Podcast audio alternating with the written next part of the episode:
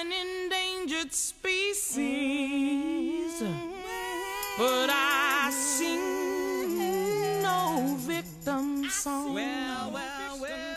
I am a woman. Je m'appelle Priscilla Dadé. Je suis belge, j'ai 32 ans.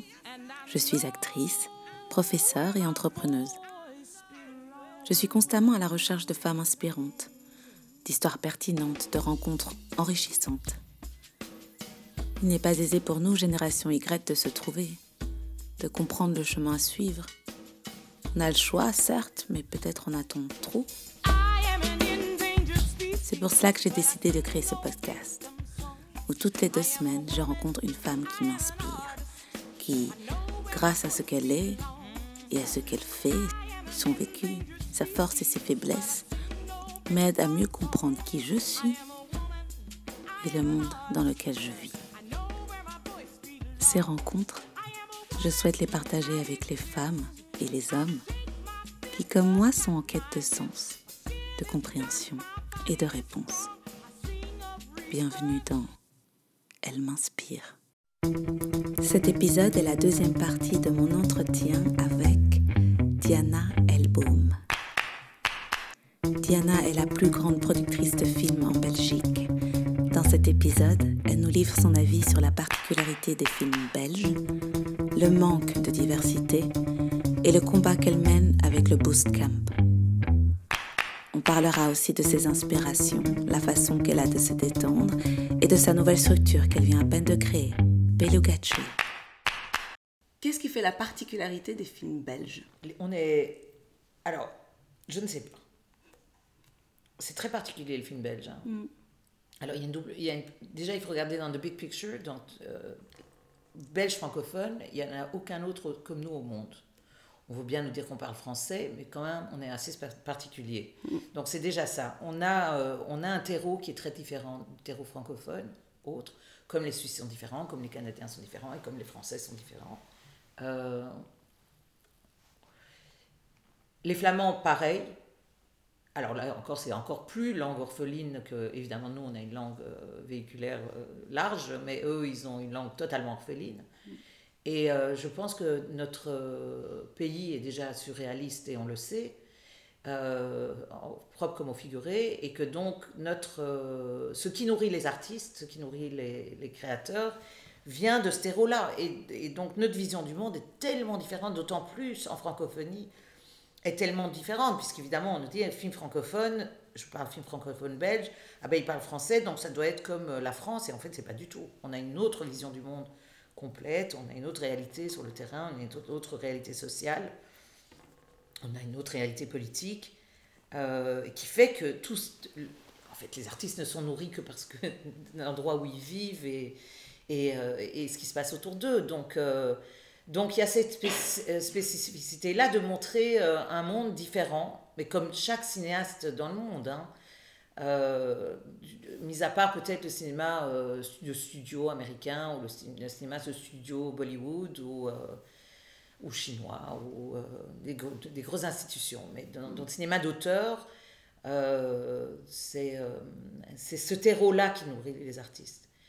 Euh, les Flamands, c'est encore tout à fait autre chose, euh, puisque du fait de cette langue orpheline, que personne d'autre au monde ne parle. Et les Hollandais ne parlent pas le flamand, comme on sait bien. Euh, très longtemps, il n'y a pas eu de maître à tuer. On voit souvent dans les cinématographies mondiales, un exemple concret est la Suède. Quand tu as une notoriété comme Bergman qui est là, il faut, des géné- il faut une génération après pour que on puisse tuer le maître, on puisse se permettre de tuer le maître. Alors il y a les Dardennes maintenant, qui sont fantastiques euh, cinéastes, qui ont évidemment non seulement euh, permis à une génération d'auteurs mondiales à s'exprimer différemment grâce à eux.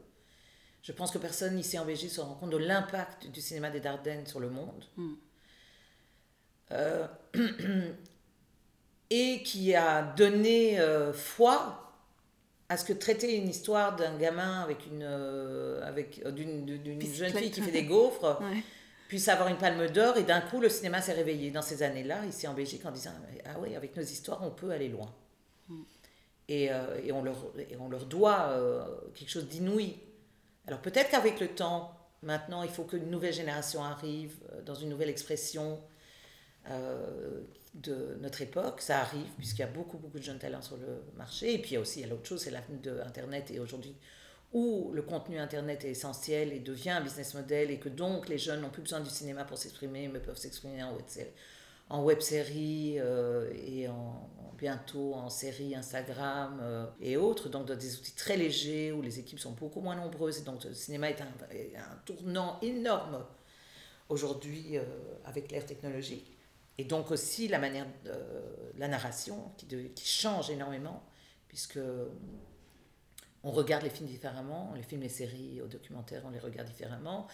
Et aussi parce qu'on a moins de temps pour regarder. Donc euh, les jeunes sont, aujourd'hui, c'est les baby boomers de YouTube, quand même, qui sont aujourd'hui aux manettes. Et donc ça va donner, je pense, à une explosion autre narrative et créative. Donc je suis impatiente de voir ça, parce que ça me fascine complètement. Et, euh, et donc la spécificité de la Belgique, c'est de traiter la Belgique. Et, euh, et de traiter euh, l'absurdité, de faire rentrer cette absurdité qui est plutôt positive comme mot, voilà, et de, de la faire voyager à travers le monde. C'est un double tranchant, puisque nos films vont très très bien à l'international et vont très mal chez nous. On a très peu de spectateurs, c'est-à-dire qu'on n'a pas réussi encore à créer Comment cette- ce système d'ego parce qu'on est parce qu'on parle français et parce qu'on a la- l'arrivée de tous les films français chez nous. Ce que les Flamands n'ont pas, c'est Ouais. l'avantage. Donc chez nous même, on est envahi par les autres euh, cinémas et du coup, euh, parce que c'est vrai quand on parle, évidemment moi je suis dans ce milieu, mais euh, à l'extérieur de ça, les, enfin, les, les Belges ne sont pas passionnés par le cinéma belge comme les Français peuvent l'être euh, avec le cinéma français par exemple. Et on n'a pas un cinéma en Belgique francophone populaire en tant que tel. Euh, on a un cinéma pointu. Ouais.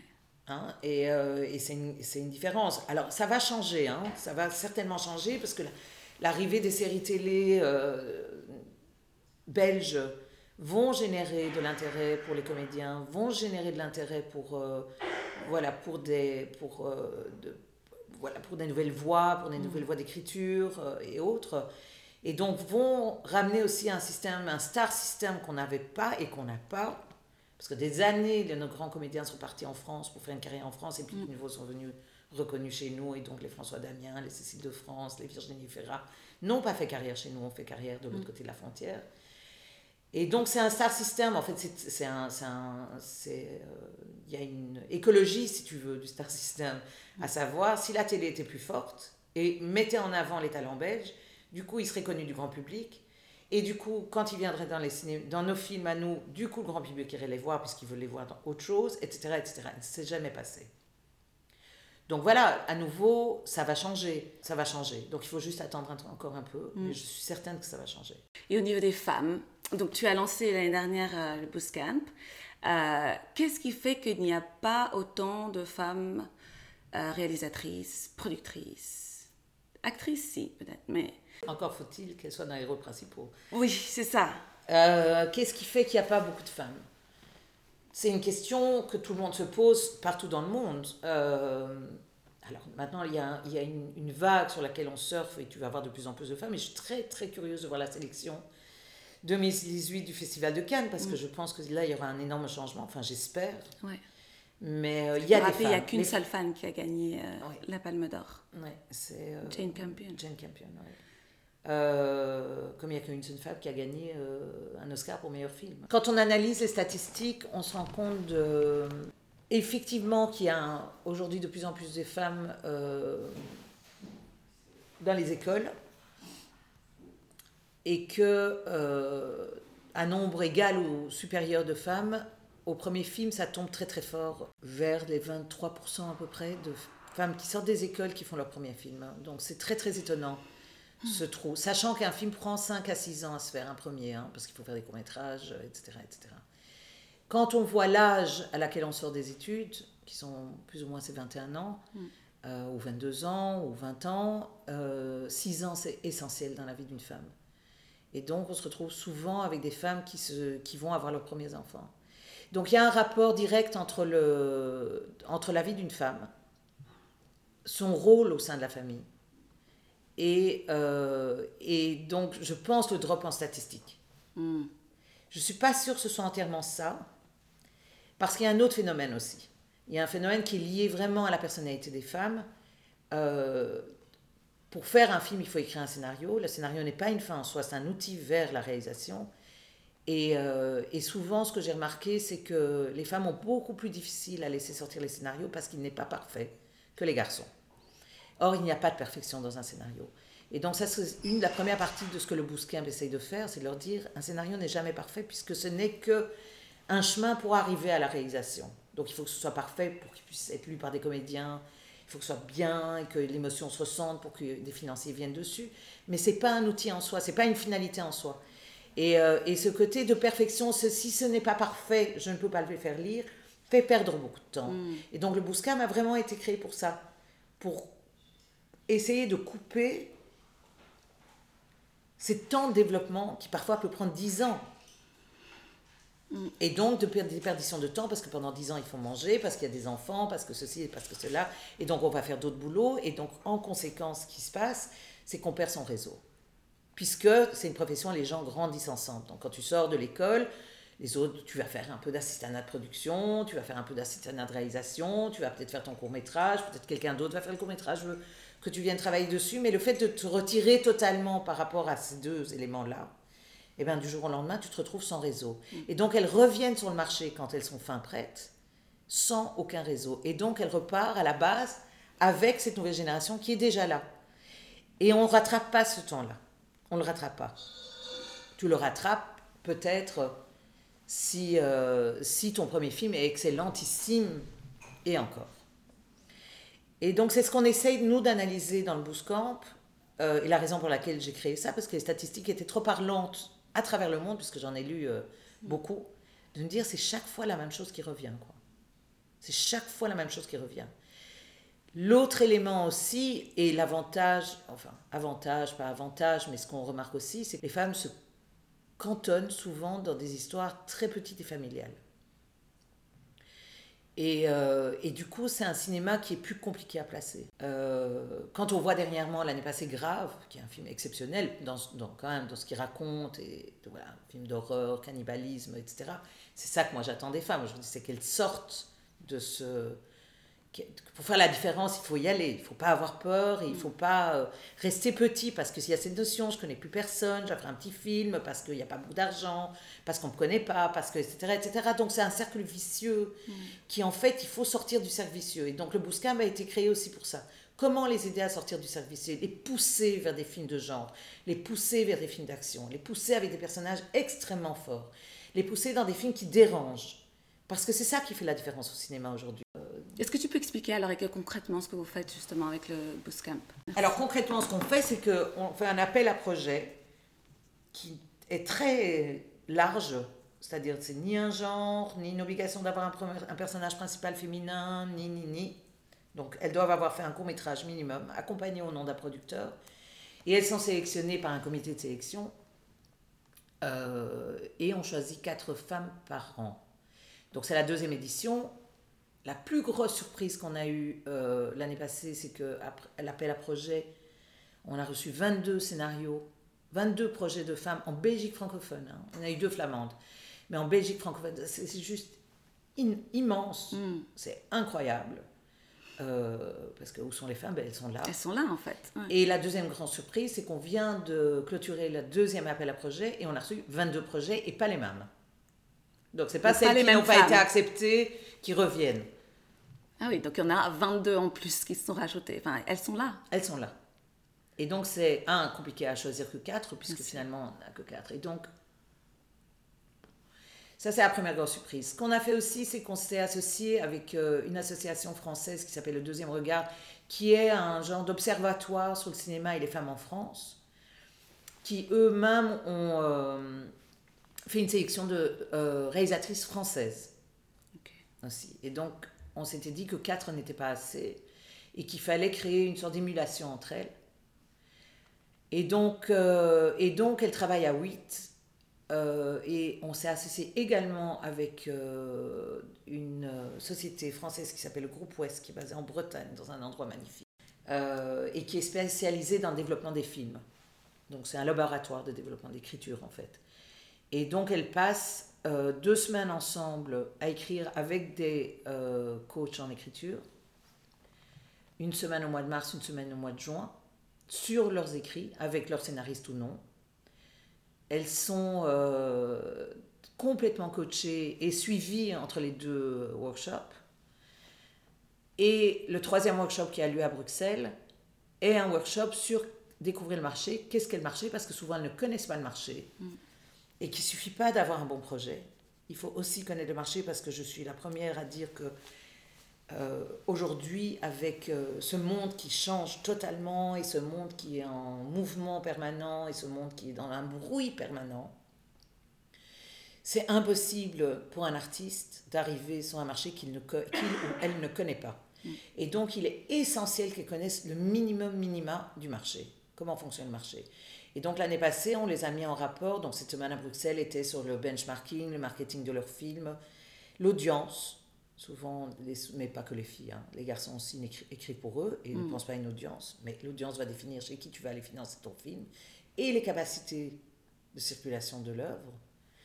Euh, on, donc on leur a fait du benchmarking, elles ont rencontré le, un des sélectionneurs de la semaine de la critique du Festival de Cannes pour qu'ils leur disent on reçoit 1500 films, on en prend 10. Donc ça veut dire en fait que c'est pas impossible d'y arriver, contrairement à ce que la statistique dans ta tête te fait penser tout de suite. Mm. Ce qui ça veut dire c'est qu'elles doivent aller les rencontrer, elles doivent se faire connaître, elles doivent tisser des liens même très tôt dans leur carrière avec ces gens qui sont déterminants pour leur carrière, qui le seront un jour, qu'elles soient prises à la semaine de la critique ou non, par exemple. Mais ces contacts-là, festival, sont essentiels. Et donc, il, il était là devant elle, c'était fascinant. La rencontre était fascinante. On a amené aussi un- une vendeuse internationale, donc c'est les gens qui ont les mandats des films pour le vendre international, pour qu'ils comprennent aussi qu'est-ce que c'est placer un film sur le marché. C'est pas suffisant d'avoir un bon scénario, c'est pas suffisant d'avoir un bon film. Qu'est-ce qu'il faut d'autre? Et comprendre qu'en fait, il y a toute une. euh, c'est une machine de guerre derrière un film. C'est faire un film est difficile, vendre un film est compliqué, le faire voir est encore plus compliqué.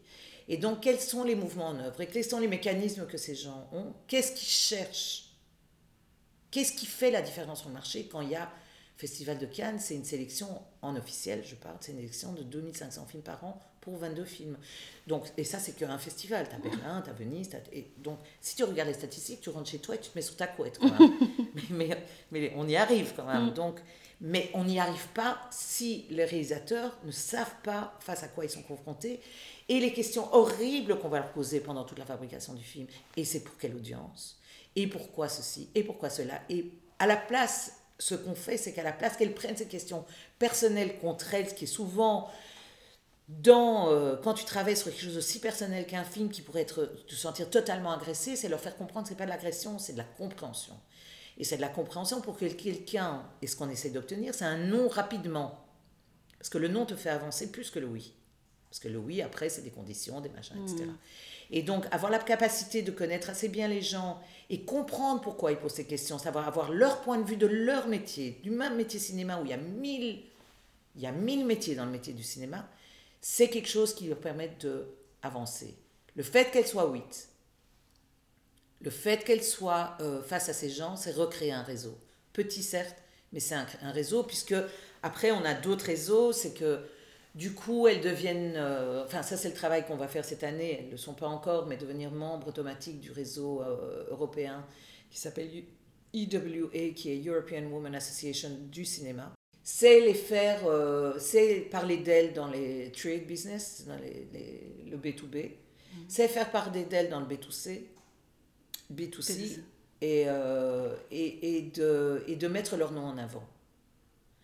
Parce qu'il y a une force, en fait, comme le cinéma, et comme d'ailleurs toute forme de narration et, et tout, tout média est, en recherche de contenu tout le temps, une des réalités, c'est que si on ne les fait pas monter en puissance, on perd une part créative énorme. Et donc, je perds aussi du travail, je dire, en tant que productrice. Tu vois, le, le, le raisonnement. Et, euh, et l'autre chose aussi, et l'autre facteur qui, moi, m'a fait réagir il y a un an, à peu près un peu plus d'un an, deux ans maintenant, c'est qu'il y a une étude fantastique de NYU sur euh, Gender Equality in Film Business, qui est une étude euh, empirique sur qui se passe de 2004, c'est une étude de 2013 à 2016, je pense, sur non seulement qui est devant la caméra, mais aussi qui est derrière la caméra. Donc on parle le fait que le pourcentage inexistant de chefs opératrices, le pourcentage inexistant de scénaristes, euh, le pourcentage inexistant de plein de choses au niveau des femmes. Et l'autre chose aussi, c'est qu'ils ils- ils regardent le contenu. Et le contenu est, au-delà de l'affligeant du contenu. Le contenu des films? Le contenu des films. C'est-à-dire que les rôles secondes, il y a statistiquement, je ne me rappelle plus de la statistique exacte, mais elle est sur Internet et on peut la, la consulter. Mais c'est que tu as un nombre, un pourcentage tellement hallucinant de pas de rôles principaux féminins que le rôle secondaire, on ne connaît jamais son nom. Et la statistique qui, moi, m'a la plus surprise de toutes ces statistiques, et c'est à peu près 25 pages, hein, c'est euh, que la nudité d'adolescentes a augmenté de 35% en 3 ans. Et ça, je suis désolée, si une femme est à la caméra, les filles sont pas nues. Non, Et ça, ça m'a fait bondir. J'ai une fille adolescente, j'ai un garçon adolescent, les adolescents avalent du contenu comme jamais avant. Et donc, qu'est-ce que ça veut dire quand même sur leur vision du monde ou le monde qu'on leur donne à visionner? Et, euh, et là, je me suis dit, il faut arrêter. Et la preuve est que les quatre, les huit films, donc les huit réalisatrices qu'on avait, sur huit réalisatrices, il y a une qui avait un rôle euh, principal masculin. Donc ça veut dire que si tu ramènes les femmes au devant de la scène du cinéma, c'est des rôles féminins qui vont être défendus. Et ça, c'est super important, puisqu'on est à 50%, 50 de femmes et d'hommes dans ce monde. Mais s'il n'y a que 80% de visions d'hommes qui sont données, regarde où se retrouve le rôle de la femme. Et du coup, le rôle de la femme, inversement, mais si c'est au cinéma, c'est que c'est comme ça. Tout à fait.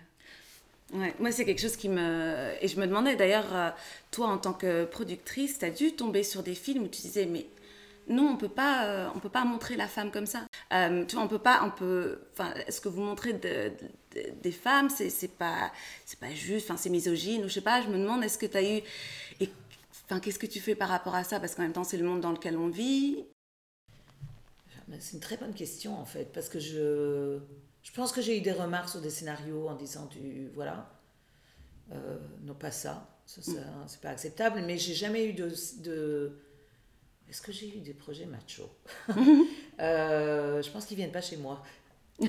Par contre, je pas peux te dire des films où je suis euh, affligée parce que je vois, mais je vais pas les nommer. Non. Mais euh, je dis, mais qui encore peut aller financer ces films? Alors que les scènes étaient écrites comme ça, ou elles ont été filmées autrement que écrites? C'est une vraie question, tu vois. Il y a une grosse, une grosse question autour de elle. Oui. Moi, je trouve que c'est un film super féministe. Après, pas tout le monde est d'accord avec moi non plus. Moi, je suis mais d'accord. euh, mais euh, je pense qu'il y a pas, il faut pas tomber dans un, extrait, un, un excès autre. Euh, mais euh, ce qu'il y a, c'est qu'on est tellement habitué à voir des films où en fait, effectivement, les rôles secondaires n'ont pas de nom, où effectivement les rôles euh, féminins sont cantonnés, mère de famille, à la maison, s'occupant des enfants, c'est qu'on se pose plus la question. Et parce que tu es là pour voir une œuvre, tu es là pour voir un film, tu as envie de t'amuser, etc. On se pose pas spécialement la question, sauf quand d'un coup ça choque. Tu vois, il y a, il y a eu une étude maintenant sur les séries belges euh, et pas que, je pense, belge et tunisienne, sur le rôle de la femme, qui a été euh, menée par le CSA. Ça vaut la peine que peut-être interroger quelqu'un du CSA là-dessus, mais c'est vrai que c'est euh, très, très, très cantonné. Les séries elles sont extrêmement intéressantes pour ça, parce que beaucoup de femmes sont à la tête des séries, euh, tant showrunner qu'en scénariste qu'en réalisatrice. Mais d'un autre côté, quand tu regardes ces séries, même quand c'est des rôles pr- euh, féminins principaux, elles sont bipolaires, elles sont maniaco-dépressives, elles, sont, elles ont toujours cette faille énorme qui fait qu'elles vont euh, ne plus être femmes vraiment. Et, euh, et donc c'est assez, c'est assez comique, si tu veux, d'avoir Même ça. les femmes qui écrivent ce genre d'histoires, parfois, elles sont. bah, on est toutes un peu conditionnées, en fait. Non, Je pense qu'il y a plus de liberté en télé aujourd'hui. Ouais. Euh, et il y a, il y a beaucoup de liberté chez les jeunes réalisatrices qui sont en train de en train d'émerger. Euh, moi, dans les projets du Bouscam l'année passée, c'est des femmes extrêmement fortes qui étaient décrites. hein. Mm. C'est des femmes euh, chefs de famille, mafia, qui vont aller venger tout le monde. C'est pas des westerns, hein, mais c'est... Il y a... euh, oui, c'est des journalistes qui vont jusqu'au bout de leur combat. C'est... euh, il y a, c'est des femmes extrêmement fortes euh, qui m'ont. Tu vois, j'ai lu des projets et je pense que ça va arriver à nouveau. Les changements sont lents, les changements sont longs, mais on peut plus passer à côté des femmes aujourd'hui. Tout au moins dans le cinéma, je pense qu'il y a une vraie marche en avant. Après, à nous, producteurs, de pas convaincre, parce que c'est pas le bon mot, mais à nous, producteurs, de les aider dans une vraie compréhension de là où il faut les amener pour que le financier se pose plus la question. Que elles, elles sachent vraiment. Qu'elles peuvent ramener de l'argent. Ouais. Qu'elles peuvent, et on le sait, il y a une autre statistique qui dit aussi, les femmes produisent moins cher, enfin les femmes, pas produisent, mais les femmes réalisent des films à budget moindre et ont parfois statistiquement plus de succès. Toute la question, c'est le budget moindre. Il faudrait que le prochain James Bond soit fait par une femme, mais peut-être que ça va l'être. hein. Il y a beaucoup de rumeurs autour de ça. C'est vrai. beaucoup de rumeurs autour de, de deux, deux réalisatrices qui seraient euh, prétendantes à réaliser le prochain James Bond. À voir. Ce serait une James Bonnet peut-être aussi, hein, que Ouais, oui, ça serait finalement ça, ça change. arrive. mais euh, mais euh, voilà, et on va voir Wonder Woman, c'est un exemple hein, cette Ouais. année. Donc c'est un film qui a fait un carton et réalisé par une femme, un très bon film sur un sujet, la Wonder Woman. Tu vois, tu aurais lu ça, moi j'avais lu ça sur papier en disant ah non ça va être un navet total et en fait c'est un très bon film. Mm. Et donc de plus en plus arriver euh, vers euh, une confiance du marché à donner les rênes de gros films à des femmes. C'est on est loin de ça. Très très loin de ça. Mais ça change euh, petit à petit et je me demandais dans la diversité aussi, tu vois, pas- ce, ce rôle de femme qu'on a toujours stéréotypé et je, je le retrouve aussi dans la diversité Bien sûr. ethnique. Euh, évidemment, moi étant euh, actrice euh, noire, belge, qu'est-ce qui fait que on a si peu d'acteurs de diversité ethnique alors que notre pays est quand même plutôt cosmopolitain euh, qu'il y a des acteurs et des actrices euh, de couleur, je ne sais pas si c'est bon terme, mais bon voilà, de, euh, minoritaire, et que pourtant dans les films, enfin moi voilà c'est mon expérience personnelle, mais on va souvent m'appeler pour un rôle d'immigré ou de prostituée. Et euh, jamais pour euh, la belge typique euh, Ducle qui est ce que je suis en vrai. Qu'est-ce qui d'où ça vient et comment est-ce que tu penses qu'on pourrait... Est-ce que c'est la même chose que pour les femmes en fait? Oui, c'est à peu près la même chose, je euh, t'avouer. Alors, moi, j'étais très surprise au Magritte, euh, à la cérémonie des Ma- des Magritte, parce que je trouvais qu'il y a une énorme diversité.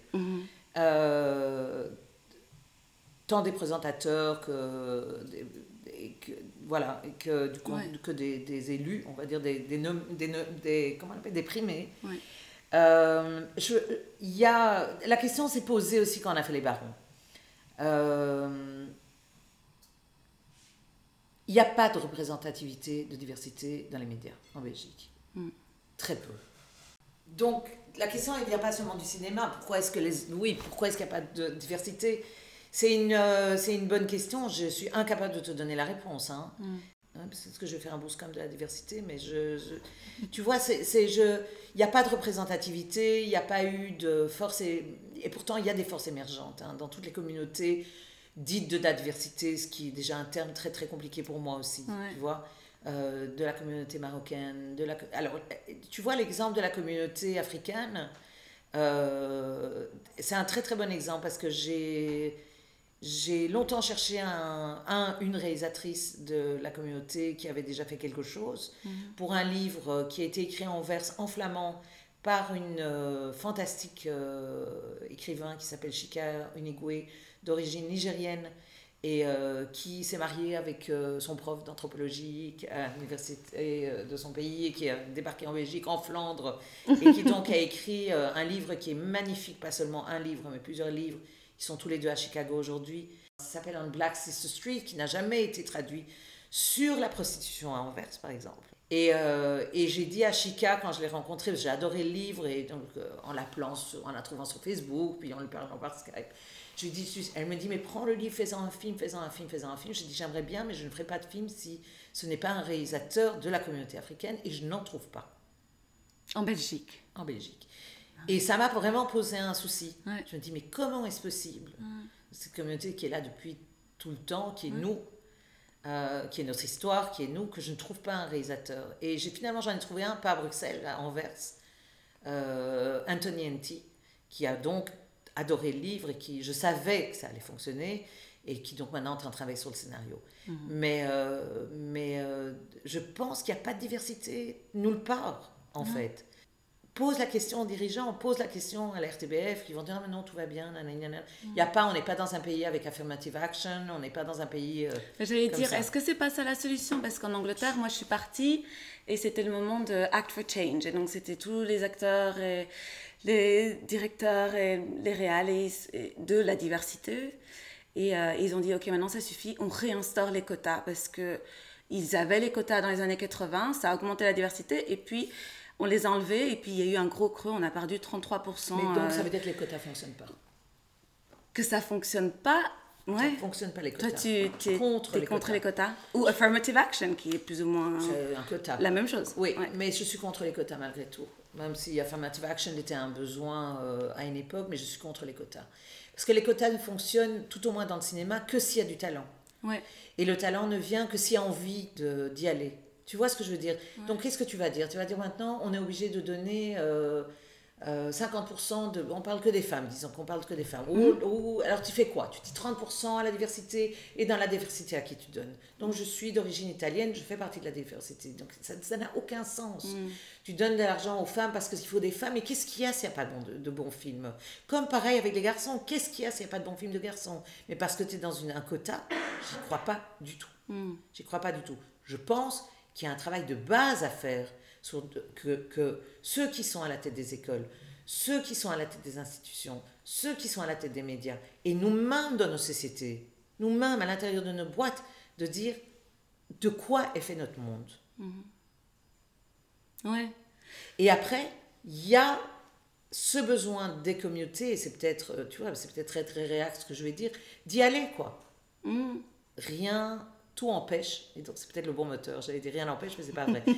Euh, et et d'y aller, je suis, je sais pas si, euh, je crois pas dans les quotas. Je sais pas, j'ai un truc très très profond en moi qui ne croit pas. Parce que je ne peux pas, moi, aller en tant que producteur défendre un projet que je n'aime pas parce que je sais que c'est le seul moyen pour moi de, tu vois, de remplir mon, mon business plan de l'année. Je peux pas. Et parce que je remplis un quota. Moi, personnellement, en fait, je sais pas comment je suis arrivée dans ce milieu parce que je me demande qui est-ce que j'ai vu, qu'est-ce qui m'a inspiré, qu'est-ce qui m'a fait croire que moi je pouvais y aller. Mais je pense que je suis un peu plus comme toi où j'ai jamais vu vraiment les barrières et j'ai toujours fait ce que je voulais et j'avais les parents qui ont aidé à ça, une sécurité financière par exemple qui inconsciemment me Enfin voilà, il fallait pas tout de suite, quand j'ai fini mes études, que j'aille travailler parce que je pouvais me permettre d'aller faire du théâtre et, euh, d'être une saltabanque pendant quelques années euh, à Mais tu- voir. Et donc je me demande, tu vois, c'est. Mais il y a une grosse question comme ça en Suède. En Suède, il y avait une statistique euh, aff- affolante dans le cinéma. Je parle de niveau du cinéma euh, où il y avait, je pense, 10% de femmes réalisatrices, qui est vraiment très très bas. Et la, la directrice euh, du fonds suédois, dont j'ai oublié le nom malheureusement maintenant, mais qui est une femme assez exceptionnelle, qui vient du monde des affaires et qui était nommée là, a dit pas de quota. Elle dit de l'information, de l'information, des formations et de l'information, et rien exiger, mais juste faire sortir les gens de là où ils sont. Et aujourd'hui, la statistique est inverse en Suède. Ils sont à 67% de, de films de femmes en 50 ans. Et elle a été, on a eu une longue discussion sur les quotas, en disant c'est pas le quota qu'il faut. C'est donner confiance aux gens, c'est qu'ils y aillent. Et le bootcamp fait partie de ça, en fait. C'est une réponse aussi à ça. C'est de dire, il n'y a pas de barrière. La seule barrière, c'est vous. Donc, allez-y. Donc, on les aide, c'est un petit coup dans le dos. Alors, effectivement, peut-être que le bootcamp, ceci dit, le bootcamp serait bon pour, pour tout le monde. C'est pas que pour les femmes. Là, le sujet est les femmes et qu'il y a une vraie nécessité d'avoir cette- cet autre regard qui arrive dans les cinémas. Mais il y a effectivement la diversité, il y a effectivement les garçons aussi. C'est- on ne peut pas dire que voilà, c'est très félichon non plus. quoi. Donc, euh, je pense que c'est l'information, je pense que c'est donner une ouverture, c'est de dire, voilà, à projet égal, qu'est-ce que, à qui tu donnes quand tu as peu d'argent et que tu dois choisir entre deux projets Eh bien, peut-être que tu prends le risque. En tant qu'institution, je parle. hein. Peut-être que tu vas avec euh, un projet de femme pour changer. Et en fait, ça, c'est son, sa politique a inversé complètement les statistiques en Suède. Là, Ouais. L'autre chose aussi, c'est que la Suède, si tu regardes quand même comment il, il fonctionne au niveau sociétal, le fait qu'un homme peut arrêter pendant 10 mois de travailler et s'occuper de l'enfant permet aussi à une femme peut-être d'arrêter 3 mois et de continuer à travailler. Donc il y a peut-être une question à se poser dans la relation entre l'un et l'autre. Ouais. Je ne recommande pas non plus quand tu adoptes un enfant, tu as droit à un mois de congé payé. Mais bon, après quand tu es indépendant, tu as droit à rien du tout, mais c'est un mois. Mais ça, c'est euh, c'est un autre sujet. Mais je veux dire, peut-être qu'il faut regarder de ce côté-là aussi. Ouais. Et on a euh, beaucoup, beaucoup de chemin à mener. Il y a beaucoup, beaucoup de choses à faire dans ce pays par rapport à laisser la femme décider, en fait. Laisser la femme décider et pas imposer les... Imposer, ils sont pas imposés, mais les trois mois et dix jours pour un homme, c'est aberrant. Aujourd'hui, dans la société dans laquelle on est, de dire que le père n'a droit qu'à dix jours, c'est aberrant. C'est Ouais. c'est c'est, euh, voilà, c'est moyenâgeux, quand même. Je trouve que dans le dans- politiquement, ce qu'on pourrait faire euh, le mieux maintenant, juste au jour d'aujourd'hui pour aider les femmes, ce serait de au moins avoir un congé parental, histoire qu'on n'ait plus à faire le choix. Et en plus, avec donc les salaires des hommes qui sont plus élevés, bah, c'est juste logique en fait. C'est bah oui, tu retournes travailler parce qu'en plus on aura plus d'argent. l'homme- L'homme est plus productif. Ouais. Happiness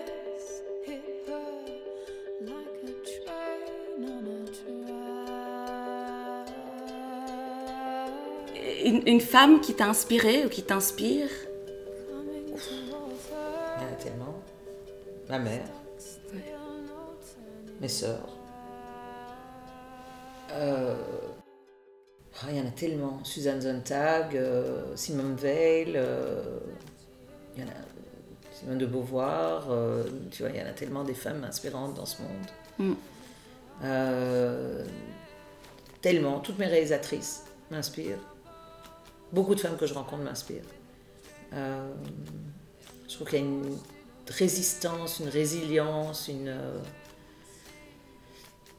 un- une force inouïe chez les femmes qui est, je pense qu'il n'y a que nous qui sommes capables de, comprendre ça. Donc euh, oui, toutes les femmes qui se battent tous les jours dans des situations impossibles, dans des, dans des lieux impossibles. Toutes les femmes qui arrivent avec leur bébé ici, toutes les femmes qui arrivent avec leurs enfants ici, qui ont traversé l'enfer. Toutes les femmes qui ont... Oui, ça peut être Malala, ça peut être, tu vois, toutes ces femmes qui n'arrêtent pas de croire et de penser que, voilà, toutes ces transmissions, toutes les femmes en fait. Je ne suis pas... Tu vois, je pourrais mentionner une ou l'autre, mais je pense que les, les femmes nous montrent des exemples de force inouïe, de renouvellement per- permanent. Je, je suis assez admirative de toutes les femmes en fait.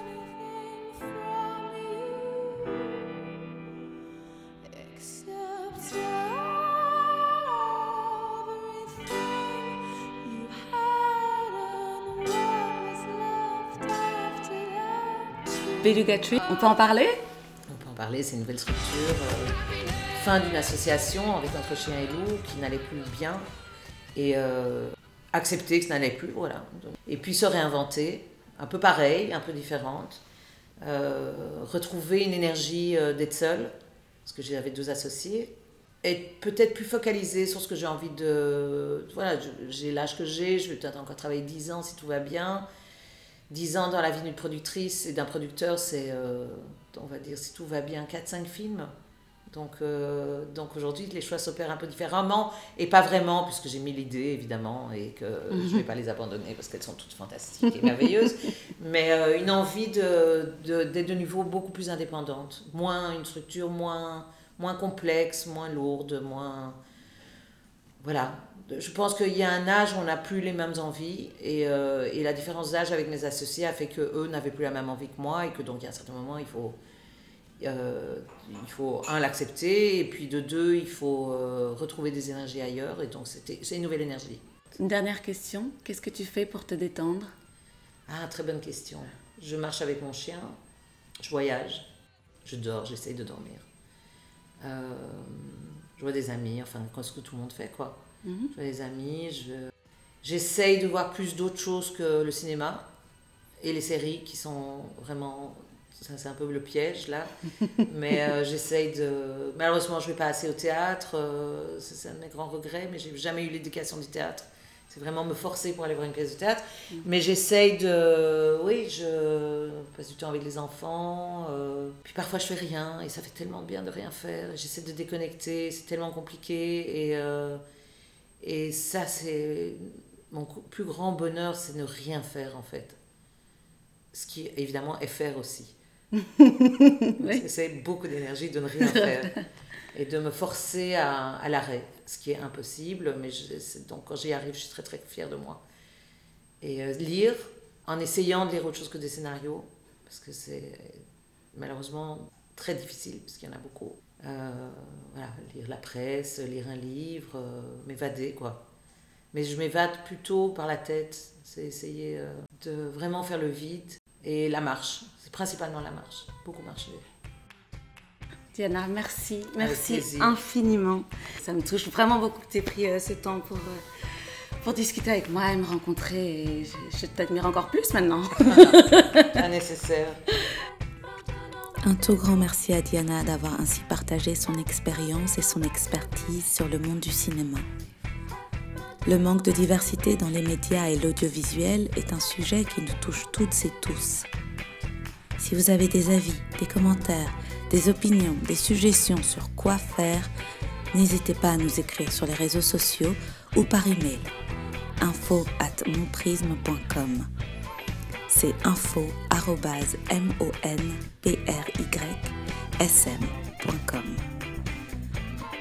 Si vous avez aimé cet épisode et les autres, n'hésitez pas à les partager, à liker et à commenter sur les réseaux sociaux. Facebook, Instagram, Twitter, LinkedIn, YouTube, on est littéralement partout. Un tout grand merci à notre partenaire Jump, Promoting Gender Equality, Advancing the Economy. On se retrouve dans deux semaines pour un nouvel épisode de Elle m'inspire.